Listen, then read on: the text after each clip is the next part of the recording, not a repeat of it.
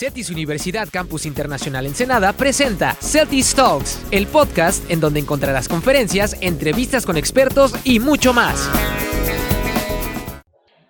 Buenas tardes a todos. Mi nombre es Socorro Romelí Sánchez. Actualmente coordino la carrera de Ingeniería Industriales y las acreditaciones de los programas académicos en la Escuela de Ingeniería. A nombre de CETIS Universidad Campus Internacional Ensenada, les brindo una cordial bienvenida a la conferencia La importancia del software en tiempos de pandemia. Esta tarde nos acompaña el doctor Héctor Satarain, quien se suma al ciclo de conferencias de la Escuela de Ingeniería de CETIS Universidad. Es doctor en Ciencias de la Computación por el Centro de Investigación Científica y de Educación Superior de Ensenada, CICESE, y maestro en Ciencias de la Computación por la misma institución. Cuenta con el grado también de licenciatura en Ingeniería en Sistemas Computacionales con especialización en Ingeniería de Software por el Instituto Tecnológico de Culiacán. Antes de realizar sus estudios de posgrado, se desempeñó dos años como desarrollador de software en la industria. Actualmente es docente y coordinador de la carrera de Ingeniería de Software de CETIS Universidad Campus Ensenada. Durante el año 2019 formó parte del consorcio de inteligencia artificial como investigador asociado. Es, es un joven investigador, miembro del Sistema Nacional de Investigadores, SNI, y, y sus intereses en el área de investigación incluyen análisis y diseño de algoritmos, inteligencia artificial, teoría de juegos y redes móviles, entre otros. No me resta más que darle la bienvenida al doctor Satarain con su interesante conferencia, La importancia del software en tiempos de pandemia.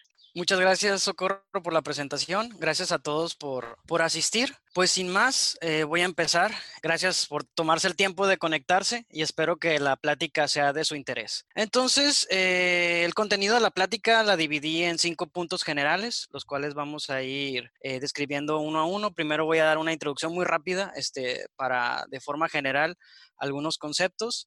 Eh, luego vamos a entrar de lleno a la importancia del software o por qué es importante el software en la industria a nivel mundial. Luego vamos a ver, bueno, voy a discutir o hablar acerca de algunas áreas de oportunidad de software, dado el contexto actual en el que nos encontramos de pandemia. Posteriormente voy a hablar de las tendencias tecnológicas o aquellas tecnologías que están impactando actualmente y que impactarán más adelante en nuestras vidas eh, de forma considerable. Y por último, terminaré con algunas conclusiones. Entonces, de manera general, solamente para eh, para que todos estemos en el mismo contexto, decimos que el software es una colección de datos e instrucciones de computadoras que le indican a una computadora dispositivo cómo actuar. De tal forma que una computadora sin el software es simplemente un hardware, es, es un objeto tangible, pero inservible. Es decir, cualquier dispositivo, nuestro celular, nuestra computadora, las computadoras, las pantallas inteligentes, nuestros smartwatch sin software eh, son simplemente inservibles. Pero algo muy particular y aquí que quiero destacar y por qué estoy diciendo esto el software es la parte intangible de los dispositivos. ¿Qué quiere decir esto? Que para poder interactuar con un software no necesariamente tenemos que tocar interfaces. Entonces pasamos con eso a que el software se aplica a una gran cantidad de, áreas y de industria. Eh, negocios, industrias se, fundamentan en el uso eh, y la implementación de software. Ya sabemos que están los gigantes de software que son Google, Microsoft, Oracle, etcétera. Facebook, eh, eh, que ha venido resurgiendo como una red social, pero se está metiendo a otras áreas. Entonces, hay industrias enteras millonarias que se fundamentan en software, en hacer un programa muy bien hecho y a partir de ahí ir escalando o ir absorbiendo otro tipo de empresas o otro tipo de, contextos en los cuales pueden ser interesantes. Algunos ejemplos, nada más voy a eh, mencionar algunos. Aquí listo algunos de industrias en las cuales se fundamentan o tienen un un, fuerte eh, base de software. Una es el análisis y procesamiento de datos. Obviamente decimos que eh, toda, toda la parte que viene y si se han eh, estado atentos a, lo que se está sucediendo actualmente en cuanto actualmente se busca mucho al, al, egresado que sea especialista en análisis y procesamiento de datos o inteligencia de negocios. ¿Por qué? Porque las empresas se dan cuenta que con estos datos pueden tomar decisiones. ¿Y cómo hacen este análisis? Pues por medio de procesamiento, de conocimiento estadístico, de conocimiento de inteligencia artificial y de otras cosas. Entonces, esta es una, toda esta área de ciencia de datos, que, que viene una oleada muy grande, que ya empezó, pero viene más grande, está fundamentada eh, detrás por software. Otra que me gustaría eh, resaltar son las líneas de ensamblaje. Realmente en las industrias, cualquier tipo de industria que tenga una línea de procesamiento o maquila o de ensamblaje, tiene componentes de software. Y muchas veces estos software, este tipo de procesos son optimizables por medio de software. Es decir, por medio de agregar sensores, por medio de manipular ciertos eh, dispositivos, sino que simplemente estarlos, programarlos eh, a priori para que hagan el funcionamiento, para evitar que haya un accidente eventualmente o para que sean, estén totalmente sincronizados entre sí. Imaginen brazos robóticos que están armando eh, un carro, un automóvil. Estos están programados de tal forma que pueden permitir que no choquen los brazos robóticos. Pero aún así hay áreas de oportunidad, hay áreas para innovar. Y bien lo dice Bill Gates, que él sabe algo de esto. En tiempos difíciles la innovación es primordial. Y esto eh, se refiere a que siempre en tiempos difíciles eh, vamos a detectar áreas de oportunidad o áreas de crecimiento. Es decir, ¿qué se puede mejorar?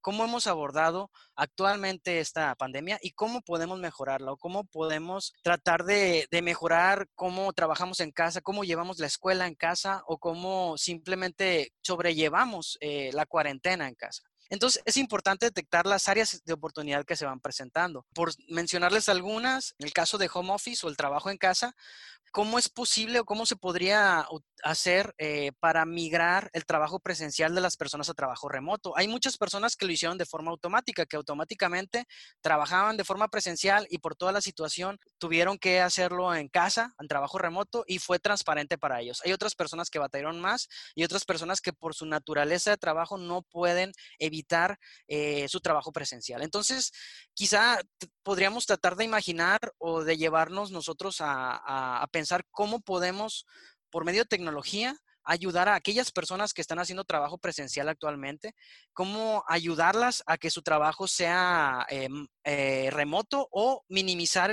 las interacciones de estas personas que hacen trabajos que se le denominan prescindibles, ¿ok? Digamos, nos estamos dando cuenta que hay necesidad de desarrollar herramientas adecuadas para home office. Sí tenemos algunas, pero hay otras que nos pueden ayudar más o que podrían ayudar a este tipo de personas a las cuales menciono. Eh, las tendencias tecnológicas en el desarrollo de software me refiero a aquellas áreas que tienen un gran potencial y que actualmente se están empezando a implementar, ¿ok? Y que van a ayudar a todos estos puntos que me he mencionado a que se puedan aterrizar a, mayor o menor medida. Entonces, eh, algunas tendencias que van a impactar nuestro futuro inmediato en la parte de desarrollo de software son estas tres que menciono, que voy a explicar más adelante. Una es eh, Internet de las Cosas, otra es inteligencia artificial y la última es minería de datos. Voy a hablar de cada una de ellas de forma rápida. En la parte de Internet of Things o inteligencia, o perdón, o Internet de las cosas, decimos que el propósito general de Internet of Things es crear dispositivos inteligentes que formen parte de tu día a día, facilitando las actividades cotidianas. ¿Qué quiere decir? Es que ustedes entren en una habitación y sin necesidad de ir a interactuar con un dispositivo, como, como lo que mencioné al principio de la presentación, sin necesidad de ir y teclear en mi computadora o de ir y tocar una, una, una tablet o algo touch, un control remoto, el dispositivo sense mi presencia y sirva para satisfacer mis necesidades. ¿Cuáles pueden ser? Iluminación, aire acondicionado, que puede ser en caso de casas inteligentes o en caso de un área industrial que automáticamente separe una línea de ensamblaje si sensa eh, que algo está erróneo en la línea de ensamblaje. Entonces, ¿cómo podemos hacer esto digamos que de forma autónoma, que los dispositivos que están a, nuestro alrededor perciban y reaccionan de forma inteligente. Entonces, esto es eh, a grandes rasgos el Internet de las Cosas. ¿Por qué se llama Internet de las Cosas? Porque la idea es que todo, todo todas las cosas, todos los dispositivos tengan una dirección única en la red y se puedan comunicar entre sí. ¿Y a qué me refiero con todas las cosas? Son todas. Este, los tenis, la, la camisa, eh, la perilla de la puerta, la lámpara, las cortinas todo tenga una dirección IP de tal forma que se puedan comunicar con ellos. ¿Para qué? Para servir una funcionalidad, para servir al usuario, para servir en un contexto de industria, para, por ejemplo, hacer un uso más eficiente de la energía eléctrica eh, u otro, ¿no? Tanto en la parte industrial como en la parte personal de, eh, o de uso cotidiano. Entonces, si se fijan, Internet of Things este paradigma que ya tiene mucho manejándose es, es cambiar totalmente la forma como interactuamos con los dispositivos electrónicos. Es decir, ya no voy a ir a pedirle yo al dispositivo electrónico algo, sino que el dispositivo electrónico va a reaccionar de forma proactiva. ¿Y por qué hago hincapié en esto? Porque eh, si este tipo de paradigmas se llegan a aterrizar, los problemas como actualmente estamos viviendo se reducirían o se mitigarían grandemente. Es decir, eso de que decimos, bueno, es que tenemos que evitar el contacto humano, tenemos que evitar tocar una perilla, a lo mejor porque alguien que potencialmente estuvo infectado la va a tocar o la va a girar y podría infectarme a mí. Eh, me tengo que lavar las manos para evitar esto. Entonces, si, si tenemos algo como el Internet de las Cosas en un, por ejemplo, en un, en un contexto industrial donde las personas van a limitar la distancia entre ellos, no van a ocupar estar hablando entre ellos, ni estar tocando el mismo teclado, ni estar tocando la misma perilla, entonces esto va a ser más natural y va a ser, va a ser más fácil. Entonces, en general, decimos que la inteligencia artificial eh, no es solo comprender eh, la inteligencia, como se ha estado tratando de hacer a, través de los años, desde los filósofos de Grecia que intentaban de comprender el ser y el comprender, eh, ahora es construir algo que sea inteligente. O sea, el reto es mayúsculo, el reto es mayor.